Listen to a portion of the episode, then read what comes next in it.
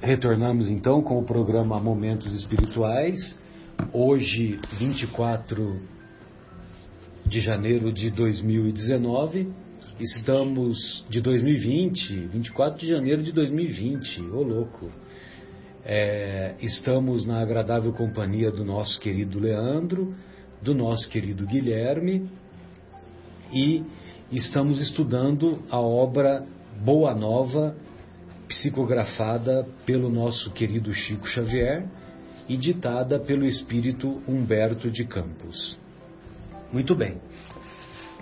Hoje nós vamos estudar o capítulo 20, cujo título é Maria de Magdala. E assim se expressa o Humberto de Campos. Maria de Magdala ouvira as pregações do Evangelho do Reino, não longe da vila principesca, onde vivia entregue a prazeres em companhia de patrícios romanos, e tomara-se de admiração profunda pelo Messias. Então a Maria de Magdala tinha uma vida principesca, né? Onde ela era adulada, onde ela era é, cortejada por muitos patrícios romanos e entregue aos prazeres transitórios que ainda nos encontramos iludidos. E aí eu me lembro da música do, do Fagner. Quando fala em Fagner já vê que é um cara antigo, né? São tantas ilusões perdidas na lembrança. Como é que chama a, é o, a novela? É Coração Alado, né? Ah, coração é, é Coração Alado. Desfolharei meus olhos. Muito bem. Aí o, o nosso querido Humberto de Campos continua. Que novo amor era aquele apregoado aos pescadores singelos por lábios tão divinos? Olha só como ela, como o mestre mexeu com o seu mundo íntimo, né? Com o mundo íntimo da nossa querida Maria Madalena. Que novo amor era aquele ensinado aos pescadores simples por lábios tão divinos. Até ali, caminhara ela sobre as rosas rubras do desejo, embriagando-se com o vinho de condenáveis alegrias. Rosas rubras, rosas vermelhas do desejo tem, com muita frequência nós vemos filmes que colocam as rosas vermelhas, né, simbolizando o desejo, né? É, tem, tem um filme lá com o Kevin Spacey que mostra, mostra isso, né? Que Beleza é, Americana. Beleza Americana. Beleza Americana. American Beauty, né? É. Isso mesmo. Não tinha nascido. Lembra de. Ah! o Guilherme não tinha nascido. O filme não tem nem, nem 10 anos, né? Esse filme é Se tem, sensacional. se tem 15, não tem 10. E olha só, né, a, a colocação dele, né? Rosas rubras, rosas vermelhas do desejo, embriagando-se com o vinho de condenáveis alegrias. Contudo, seu coração estava sequioso, sedento e em desalento. Ou seja, apesar daquela vida de aquela vida de princesa, de cortejamento persistente que ela estava envolvida, ela tinha o seu mundo íntimo muito envolvido em em sofrimento mesmo, né? Porque ela estava desalentada, ela estava no, no dizer nosso de hoje, ela estava depressiva. Então, apesar dela ter uma vida faustosa, uma vida é, em que ela encontrava muitas facilidades,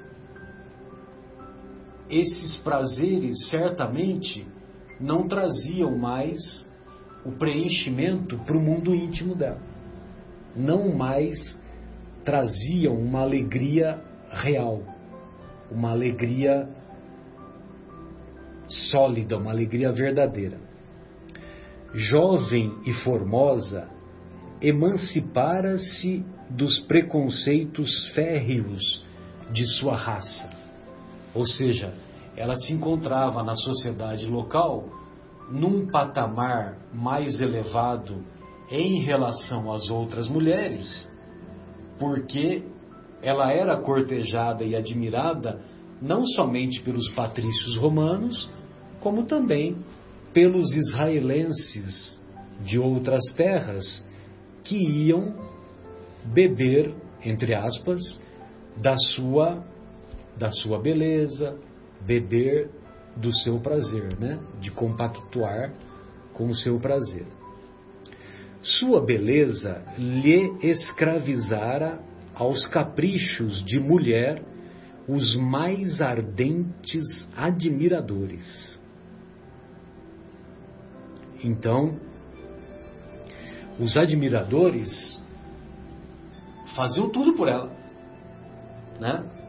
Ou seja, ao mesmo tempo que ela fascinava as pessoas, os, os homens, né, que a procuravam, ela também ela ela exercia esse fascínio. Ela exercia esse fascínio sobre os outros, mas também ela era fascinada. E ela continuava, ela não, não tinha como sair daquela selva, daquele cipoal, daquele conjunto de cipós, envolvida pela trama do desejo e do prazer permanente. É uma verdadeira selva do mundo íntimo desregrado que muitas vezes nós temos muita dificuldade de sair. É, não há tratamento para compulsão. Nós, quando nos predispomos a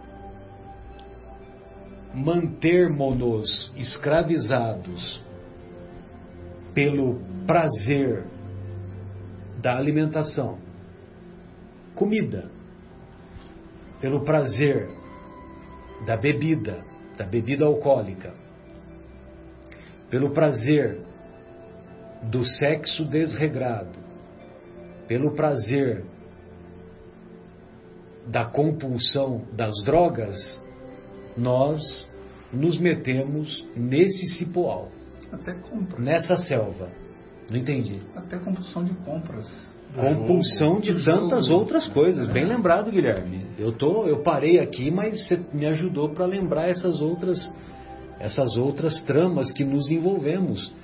A compulsão de comprar, a compulsão do consumo desenfreado, a compulsão da jogatina. Meu Deus.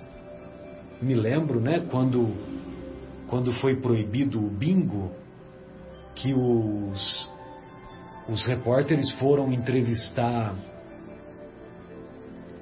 pessoas já com mais de 60, 70 anos que frequentavam os bingos diariamente. E essas pessoas, o repórter entrevistava e essas pessoas falavam: e agora? O que será de nós? Verdade. O que será de nós? Como se o bingo fosse essencial para a existência humana. Então, quando nós nos envolvemos nesse cipoal, e voltamos a dizer, nenhum, nenhum julgamento de nossa parte, mesmo porque nós não somos juízes de ninguém, não somos juízes de consciência alheia de ninguém. Mas a descrição que o nosso querido Humberto de Campos faz nos remete a essas a essas reflexões para que voltemos ao nosso mundo íntimo, ao nosso mundo interior e busquemos sair desse emaranhado de compulsão em que muitas vezes nos metemos e muitas vezes temos dificuldade de sair. Eu vejo com muita tristeza muitas pessoas acima do peso buscarem a solução através da cirurgia da obesidade. E não há mal nenhum nisso também, de nossa parte, não, não condenamos quem busque, mas não vemos com bons olhos quando as pessoas buscam a cirurgia como uma solução que vem de fora para dentro. Porque se essa pessoa está iludida, achando que só a cirurgia vai resolver o problema, ela está completamente equivocada. Porque é um conjunto que vai contribuir para melhorar, para resolver o problema da compulsão. Se ela não tem um acompanhamento psicológico, se ela não tem uma, uma, uma avaliação psiquiátrica bem feita, se ela não tem uma avaliação e um controle com a, a, o auxílio da nutricionista, a cirurgia, infelizmente, vai ser coroada de decepções. Porque ela pode, num primeiro momento, no primeiro ano, no segundo ano, perder ou eliminar, como eles gostam de dizer, 40, 50, 60 quilos. Mas ela vai retomar esse peso caso o seu problema no seu mundo íntimo não for resolvido. Ou seja, o seu autocontrole, a sua disciplina, a sua determinação em, em ter uma alimentação regrada, uma alimentação voltada para que o autocontrole se consolide. Bem, fizemos esses comentários apenas para dizer do, do emaranhado é, daquela selva íntima em que se encontrava a nossa querida Maria Madalena envolvida no fascínio e na fascinação que o prazer e a vida dissoluta que ela vivenciava é, trazia para o seu mundo íntimo. Então, voltando, jovem e formosa, emancipara-se dos preconceitos férreos de sua raça. Sua beleza lhe escravizara aos caprichos de mulher os mais ardentes admiradores. Mas seu espírito tinha fome de amor. Seu espírito tinha fome de amor. Mas que amor que era esse? Qual que era a fome desse amor? Que amor que ela tinha fome? Será que era só o amor eros, o amor da sexualidade, o amor da da caracterizado pelas caracterizado é, pelos prazeres, né? pela busca incessante e perturbadora do prazer? Será que é esse amor que traz o preenchimento para o nosso íntimo, para o nosso coração? O profeta Nazareno havia plantado em, em sua alma novos pensamentos. Ela havia assistido algumas preleções dele, né? Algumas preleções da, do, do, de Jesus. Depois que lhe ouvira a palavra, observou que as facilidades da vida lhe traziam agora um tédio mortal ao espírito sensível. Quando nos dedicamos excessivamente a, aos prazeres transitórios da matéria, chega um determinado momento que isso provoca um tédio, provoca uma, uma, uma certa repugnância no nosso mundo íntimo e não traz mais alegria. Quando nos dedicamos na busca incessante e perturbadora do prazer, o nosso querido Divaldo que nos ensina isso, né? Ele, ele diz que é como se nós bebêssemos a água do mar. A água, você beber a água do mar não mata a sede, pelo contrário. Quanto mais você sorve a água do mar, mais sede você tem. Porque é uma água salgada, né? Uma água salobra, evidentemente que não vai saciar a sede. Então é mais ou menos nesse sentido. Depois que lhe ouvira a palavra, observou que as facilidades da vida lhe traziam agora um tédio mortal ao espírito sensível. As músicas voluptuosas não encontravam eco em seu íntimo. Os enfeites romanos de sua habitação se tornaram enfeites áridos e tristes. Maria chorou longamente, embora não compreendesse ainda o que pleiteava o profeta desconhecido. Por isso que nós dizemos, né, o Leandro, Guilherme, amigos, que aquelas pessoas que cruzaram um dia o olhar com o Mestre, essas pessoas já se redimiram há muito tempo. Já se redimiram há muito tempo. Porque o olhar magnético do Mestre é tão profundo, é tão cativante, que, que é irresistível. Quem cruzou o olhar com esse homem, é, só o olhar dele já mexe completamente com o seu mundo íntimo. Bastava apenas um olhar, né? Como descreveu Publius Lentulus no livro Há Dois Mil Anos. Né? Sim, sim. E ele, o Publius Lentulus não conseguiu nem articular uma palavra, né? Não conseguiu. Ele tombou ajoelhado na não frente conseguiu. do mestre. Né? Ele não conseguiu. Ficou ajoelhado na frente. O senador romano ficou ajoelhado diante de um plebeu lá de um canto esquecido e menosprezado do Império Romano. Maria chorou longamente, embora não compreendesse ainda o que pleiteava o profeta desconhecido. Entretanto, seu convite amoroso parecia ressoar-lhe nas fibras mais sensíveis de mulher. Jesus chamava os homens para uma vida nova.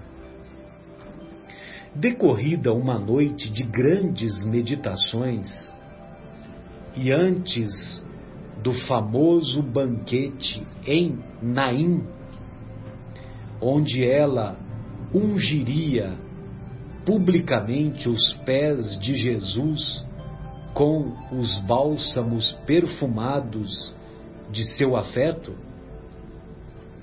notou-se que uma barca tranquila conduzia a pecadora a Cafarnaum. Esse banquete em Naim, agora eu não me lembro se o banquete é na casa de Naim ou banquete na cidade de Naim, eu não me lembro exatamente. Mas nesse, nesse dia, foi um dia que a Madalena ficou tão envolvida, tão comovida com a presença do mestre, que ela ela passou o óleo, né, untou os pés do mestre com aqueles óleos, com aquelas essências que eles usavam na época, né? E está descrito também que ela secou com os próprios cabelos dela. Não é isso? Exatamente. Agora, o que, que você encontrou? É na casa de Naim ou, no, ou na cidade de Naim? Ele fala alguma coisa? Então, é, é, não estou encontrando aqui, mas o que tudo indica é na cidade de Naim. Cidade de Naim, né? Cidade de Naim. Tá. Então foi nesse dia. Só que antes desse acontecimento, é isso que Humberto de Campos vai descrever agora. Né? Decorrido uma, uma noite de grandes meditações, ela pegou um barco e se dirigiu a Cafarnaum. Então ela saiu de Magdala, é Maria de Magdala porque ela era de Magdala. Então ela pegou um barco e se dirigiu a Cafarnaum. É, aqui só diz que foi na casa de um fariseu. Casa de um fariseu. Exatamente. Então provavelmente é, Naim deve ser uma, um, um vilarejo, uma Vilarejo, uma cidade, cidade, uma- conhecida lá da época. Né? Dispusera-se a procurar o Messias após muitas hesitações. Então ela tomou a iniciativa de procurar o Mestre. Venc- Mesmo estando em dúvida. vencendo as dúvidas que trazia dentro de si própria. Como a receberia o Senhor na residência de Simão? Seus conterrâneos nunca lhe haviam perdoado o abandono do lar e a vida de aventuras. Então imagine você, uma, uma pessoa que era conhecida como uma vida, né, que todos a conheciam, aí essa pessoa vai procurar o Dalai Lama, né? Nos dias de hoje, né? Vamos dizer que o Dalai Lama veio para cá, né? Veio fazer uma visita aqui, aqui em, em Vinhedo. E aí uma pessoa que todos conhecem como pessoa de má vida, entregue a prazeres, e não, não importa se é do sexo masculino ou do sexo feminino, aí essa pessoa vai procurar o Dalai Lama na casa de alguém conhecido aqui em Vinhedo. Entendeu? Aí o vizinho dessa casa que conhece essa pessoa certamente vai falar que, que ele está querendo? Vai se modificar? Vai mudar a sua vida? Não é assim que a gente fala? Vai conversar com o Dalai Lama? Vai buscar a luz? Ela quer sair das trevas e buscar a luz? Certamente, do meu ponto de vista, é isso que a Maria Madalena queria. Porque o mundo íntimo dela encontrava-se naquela selva escura dos prazeres, na, metida naquele cipoal, naquele conjunto de cipós que, que ela mesma havia se colocado. Só que aquilo não preenchia mais a sua existência. E ela quis buscar a luz. Que mal há em buscar a luz? Lembra do poema que nós lemos no começo, né, do Marchemos. Marchemos? Olha só o que, que ele fala, logo na primeira estrofe, né? Há mistérios peregrinos no mistério dos destinos que nos mandam renascer. Da luz do Criador nascemos, múltiplas vidas vivemos, para a mesma luz volver, voltar.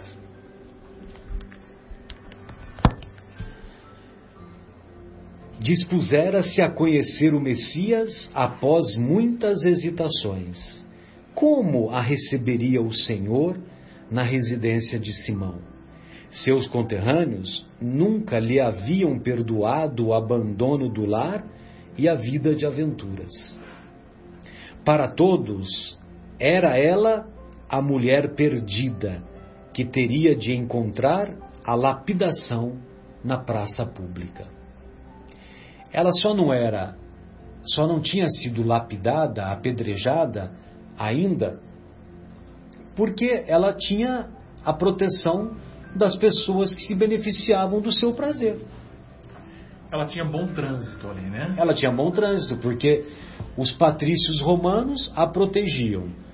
Os israelenses de outras terras para não se comprometer, porque os israelenses lá de Magdala, certamente um, um ou outro é que se envolveriam com ela. Mas os israelenses de outras cidades, de outros povoados, é que buscavam o prazer da, da Maria de Magdala. Por quê? Porque eles não queriam ser conhecidos como, é, vamos dizer assim, como partícipes daquele, daquele conluio, né? É mais ou menos, é, mal comparando, né? Muitas vezes nós vemos na casa espírita, e o Paulo de Tarso não é diferente, você vai entender o que eu quero dizer, não tem nada a ver com sexo, com sexo nem sexualidade. Mas muitas vezes tem pessoas que, irmãos católicos nossos, que moram em outras cidades, aqui da vizinhança, moram, por exemplo, só vou dar um exemplo, né? Moram em Itatiba. E lá em Itatiba frequentam as missas da Igreja Católica, pelo posicionamento social que, que vive. Só que conhecem o trabalho do Paulo de Tarso e vêm aqui no Centro Espírita Paulo de Tarso. Só que ela não quer ficar conhecida lá em Itatiba como frequentadora de centro espírita lá. Então ela vem para cá. Entendeu? Isso ainda existe. É uma bobagem, é uma infantilidade.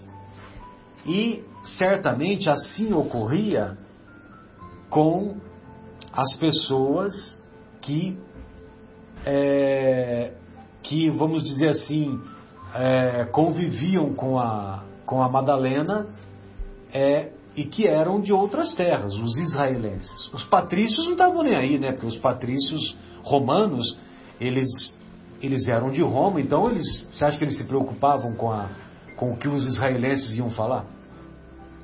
Não tinha preocupação nenhuma. Muito bem.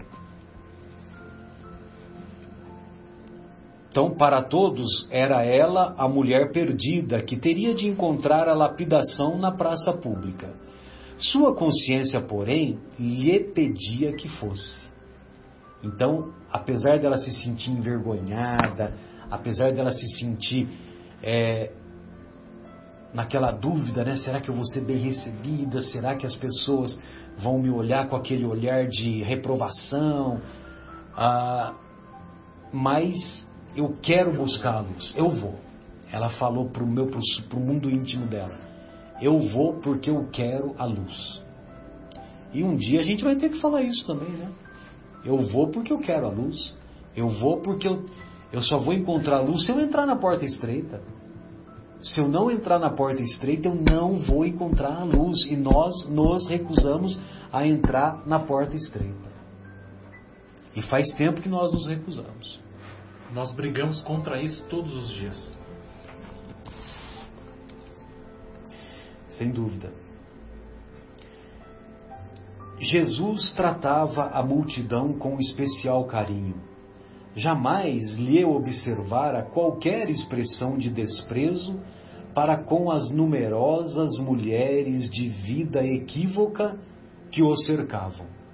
Então, ela havia observado que como que Jesus tratava bem as pessoas da multidão, e na multidão também tinha outras mulheres de vida equivocada, né? Vamos dizer assim. Então, como Jesus tratava bem a todas, ela se sentiu estimulada aí. Ela estava pesando, né, na consciência dela. Vou ou não vou? Vou ou não vou? Entendeu? Além disso, continua Humberto de Campos, sentia-se seduzida pela sua generosidade. Então você vê que Jesus era um sedutor, né? Era e é um sedutor. Só que é um sedutor de almas. É um sedutor que nos seduz há tanto tempo, nos chama há tanto tempo e apesar de ainda nós continuarmos recusando esse chamado, como ele é governador planetário, a evolução espiritual de cada um de nós é problema, sabe de quem? A evolução espiritual sua é problema de quem? É problema seu? Não é problema seu, Leandro. É problema de Jesus. E ele vai resolver esse problema. Quer você queira, quer você não queira, a sua evolução espiritual se dará, se completará. Como diz o poema, Marchemos, do Castro Alves, transmutando Neros, transmutando Neros rudes em arautos de virtudes, em mensageiros da paz. Nero, um dia, vai ser governador planetário, governador real de planetas, né? Não vai colocar fogo no planeta, vai ser governador planetário. Vai saber, né? Se nós não somos um deles, né? Ou o próprio Nero ou um dos assessores dele, né? Se possível, desejaria trabalhar na execução de suas ideias puras e redentoras. Então tudo isso passava pela cabeça dela, né? Propunha-se a amar como Jesus amava, sentir com os seus sentimentos sublimes, amar como Jesus amou. Pensou, né? Tá vendo? É, controle universal do ensino dos espíritos, né? A inspiração é a mesma. Né? Quando eu li a primeira vez, eu também pensei. Se necessário, saberia renunciar a tudo. Que lhe valiam as joias, as flores raras, os banquetes suntuosos, se, ao fim de tudo isso, conservava a sua sede de amor. A água continuava sendo a água do mar né? Ou seja, ela continuava tendo sede. Ela se entregava ao prazer, busca incessante e perturbadora do prazer, é, equivale a tomar a água do mar. E nessa avaliação que ela fazia de si própria, o que valiam as joias, as flores raras, os banquetes suntuosos? Se dentro de si mesma ela continuava buscando a sede para que esse amor se instalasse dentro dela. Amor real. Envolvida por esses pensamentos profundos, Maria de Magdala penetrou o umbral da humilde residência de Simão Pedro, onde Jesus parecia esperá-la tal a bondade com que a recebeu num grande sorriso. Olha que cena maravilhosa. Se o João tivesse aqui, né? Que coisa maravilhosa, né? Que ele ia falar, né?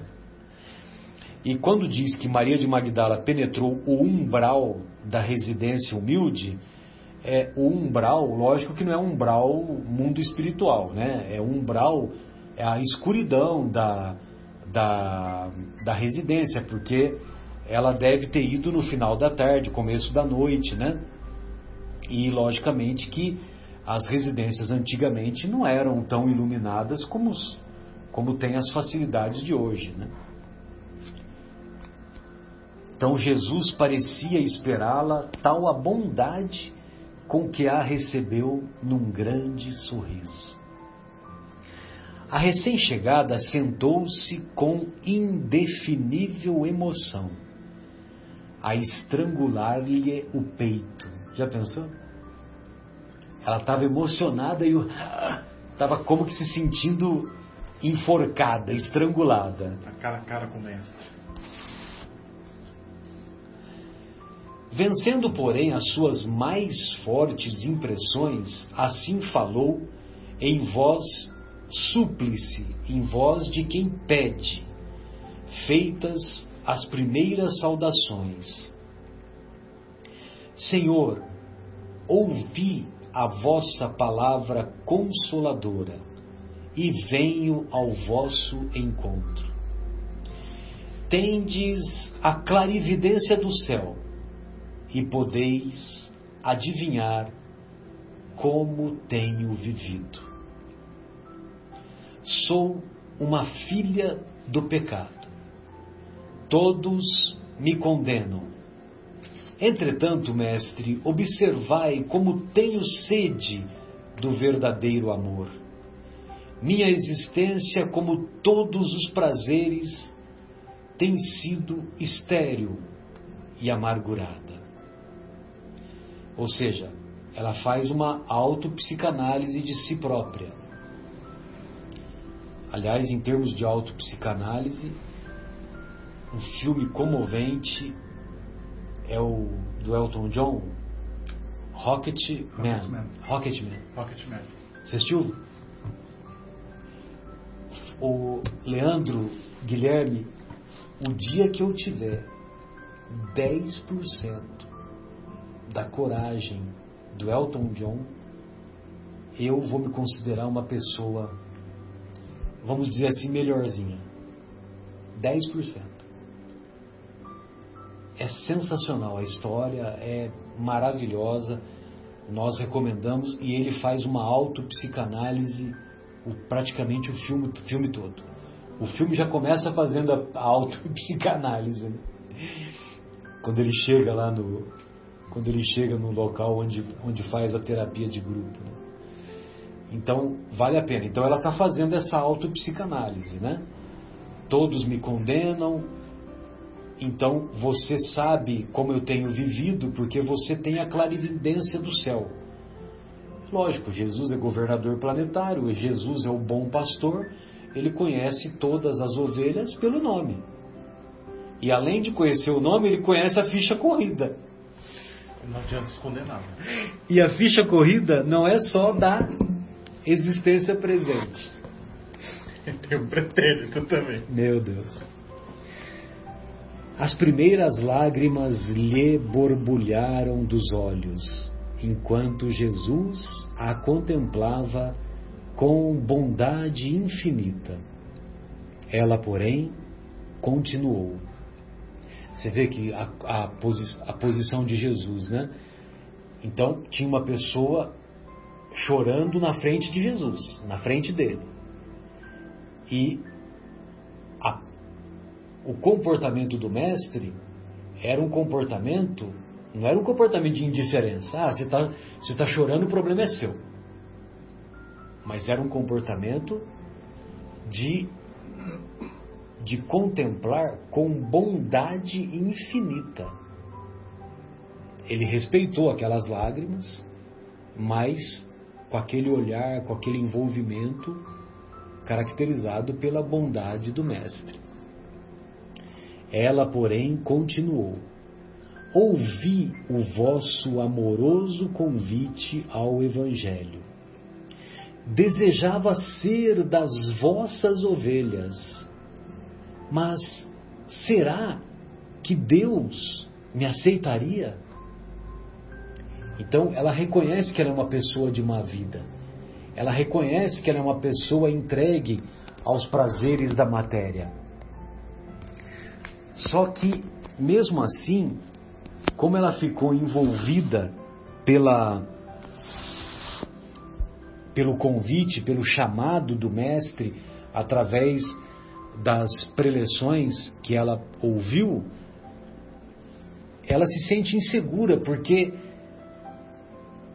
ela pergunta para o mestre: será que Deus me aceita como uma serva, uma participante do seu trabalho? Que o trabalho do mestre é um trabalho divino.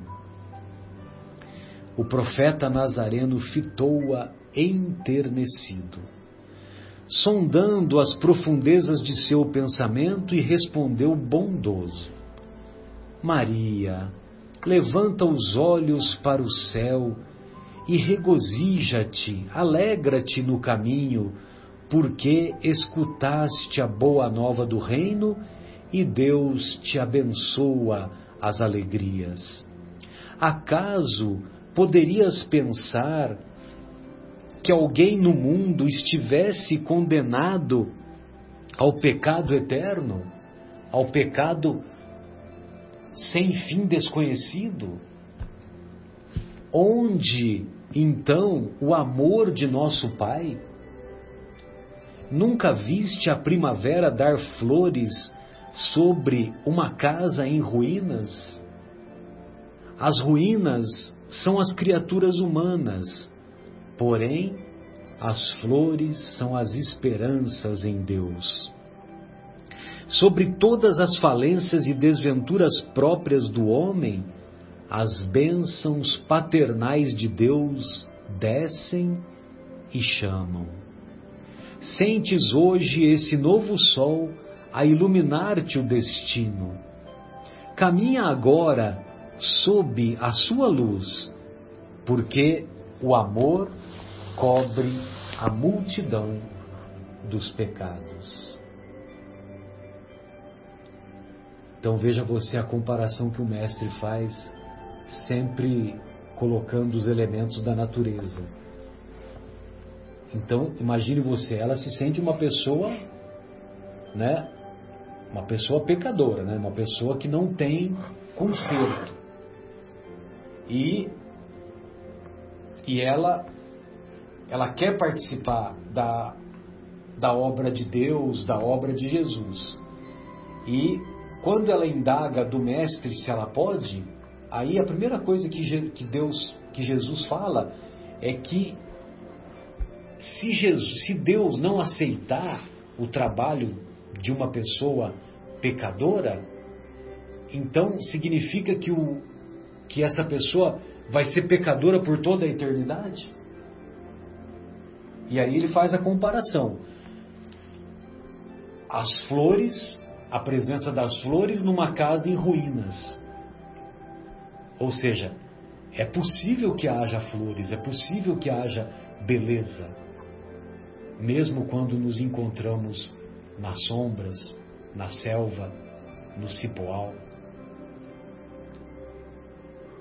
Então, é, essa colocação que, que o mestre faz é uma colocação que deixa bem claro que ele sempre estende mãos generosas, mesmo quando nos encontramos em situações do mundo íntimo deploráveis. Imagine você é, uma como que uma mãe essa essa figura o nosso querido Rossandro fez uma vez, sabe Guilherme, foi muito tocante para mim. Como uma mãe vai sentir-se no paraíso? Vamos considerar que seja uma existência só. Como que a mãe vai se encontrar no paraíso sabendo que o filho está lá no inferno e nunca mais vai ver o filho? Que alegria que vai ser essa da mãe lá no paraíso? Voltamos a dizer, se fosse uma existência só. Se você fez o bem, você vai para o paraíso. Se você fez o mal, vai para o inferno. Que paraíso é esse? Se você sabe que um monte de, de entes queridos, pessoas gratas ao seu coração, que têm imperfeições, como você também tem, e que essa distância nunca mais será diminuída, você nunca mais vai ter acesso a esses corações. É até uma insensatez isso. Né?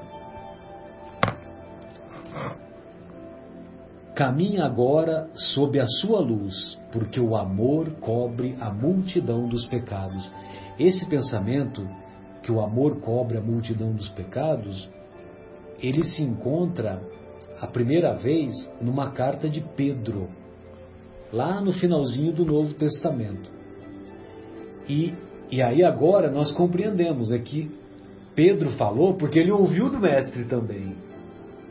Ou seja, mesmo que nós sejamos portadores de multidão de pecados, e reconhecemos que todos somos, a começar de mim mesmo, e eu não vou fazer autopsicanálise aqui. De si mesmo. Não entendi. De si mesmo. De si, ó, é, autopsicanálise de si próprio, é. Então, é... Agora eu me perdi. Onde que eu estava? É...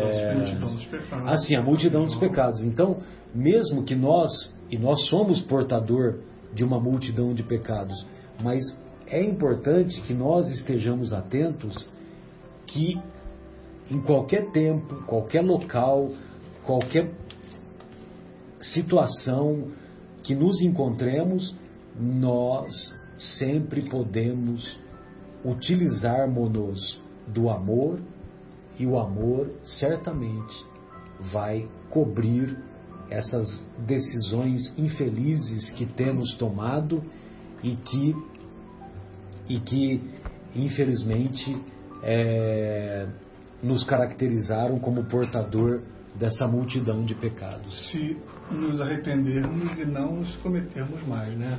Não adianta, ah, então eu vou dar uma amadinha aqui, boa, liberei, posso pecar de novo. Não é por aí, né?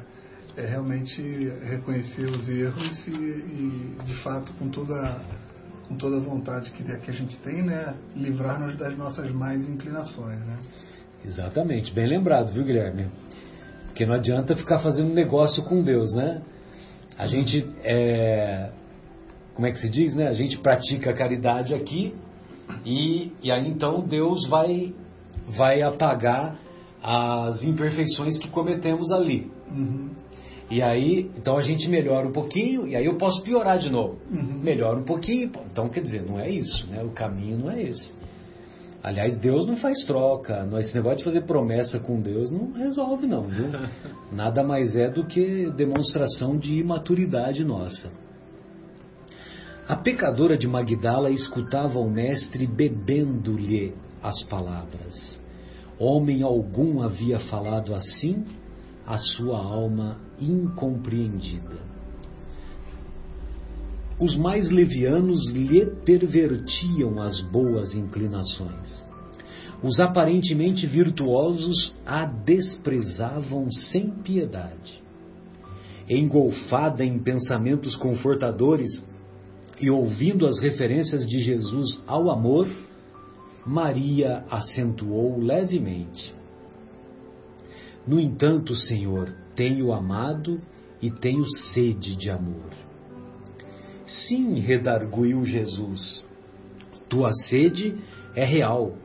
O mundo viciou todas as fontes de redenção e é imprescindível, é indispensável compreenda que em suas sendas, em seus caminhos, a virtude tem de marchar por uma porta muito estreita. Geralmente, um homem deseja ser bom como os outros, ou honesto como os demais, olvidando, esquecendo que o caminho onde todos passam é de fácil acesso e de marcha sem edificações. A virtude no mundo foi transformada na porta larga da conveniência própria. Na porta larga da conveniência própria. Basta não fazer o mal para progredirmos? Pergunta número Agora eu não lembro se é 642, 642. 642. O que veio na minha cabeça foi ele. É, é, provavelmente é a 642. É, basta não fazer o mal para alcançarmos uma situação melhor no, na vida futura?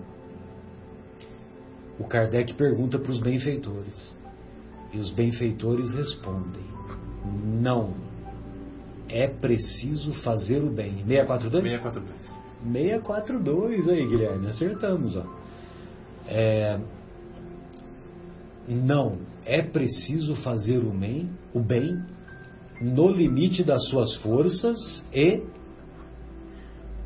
porquanto responderá por todo o mal que haja resultado de não haver praticado o bem. Exatamente.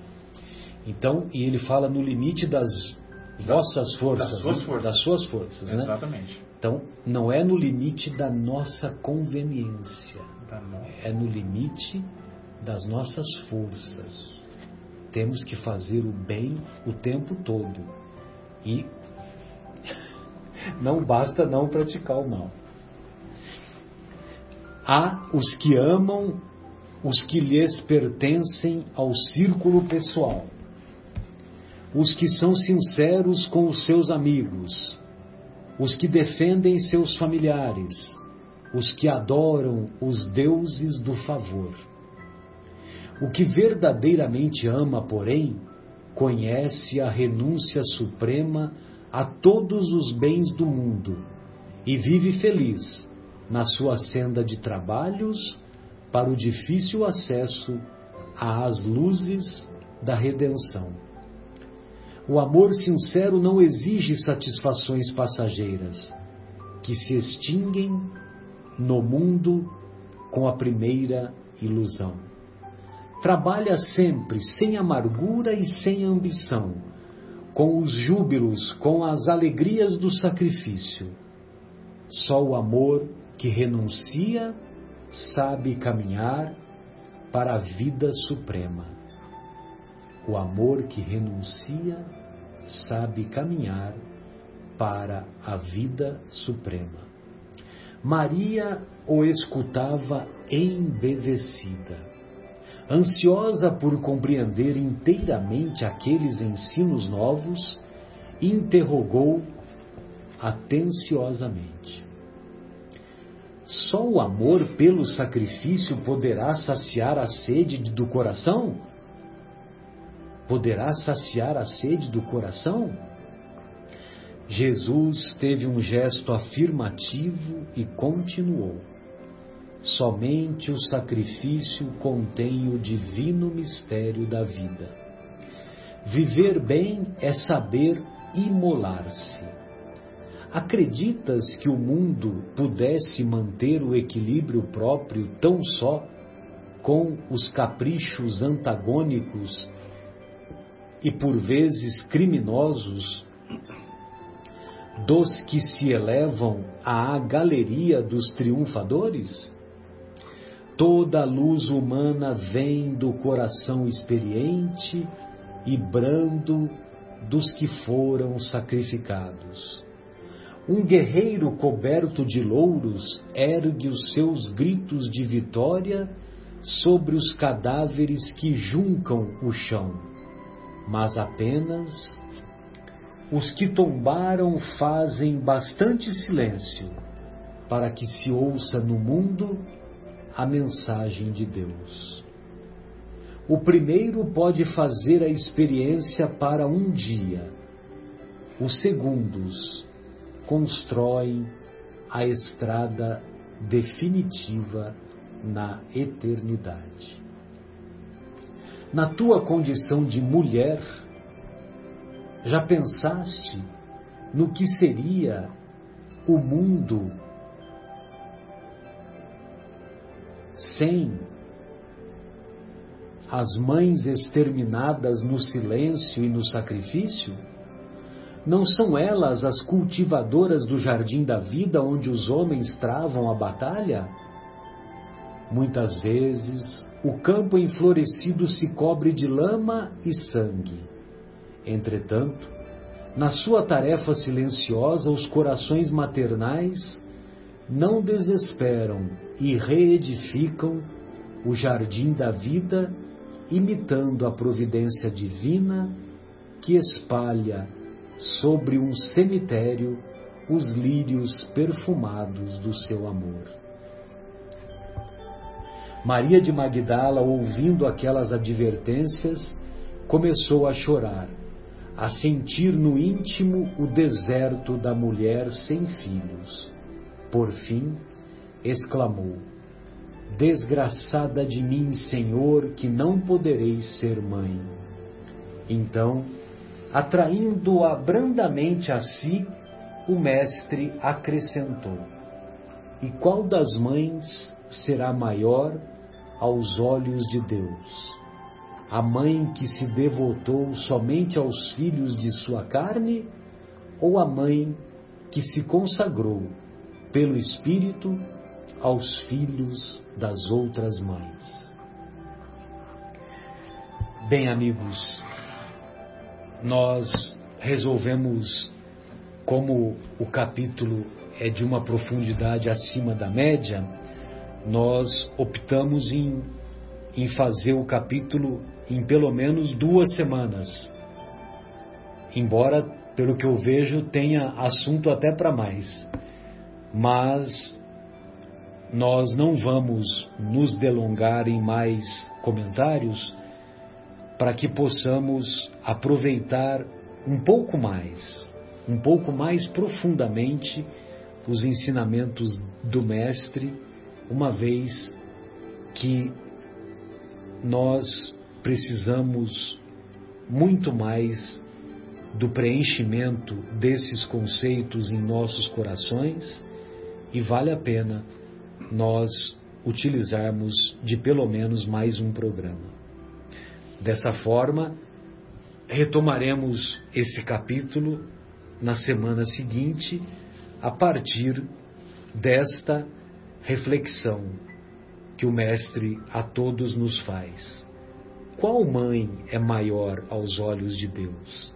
A que cuida dos filhos da própria carne ou a que se dedica aos filhos das outras mães? Da minha parte, um abraço a todos e ótima semana, semana produtiva a todos os corações que nos, que nos ouvem e que nos ouvirão. Um abraço, Leandro, um abraço, Guilherme, fiquem à vontade para suas considerações.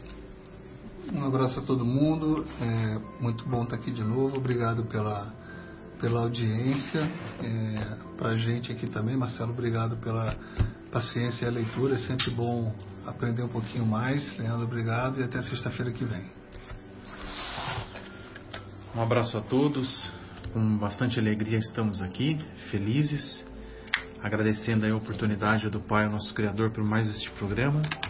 Desejo a todos um excelente final de semana e uma semana muito bacana, de muita paz, de muita tranquilidade, bastante produtiva.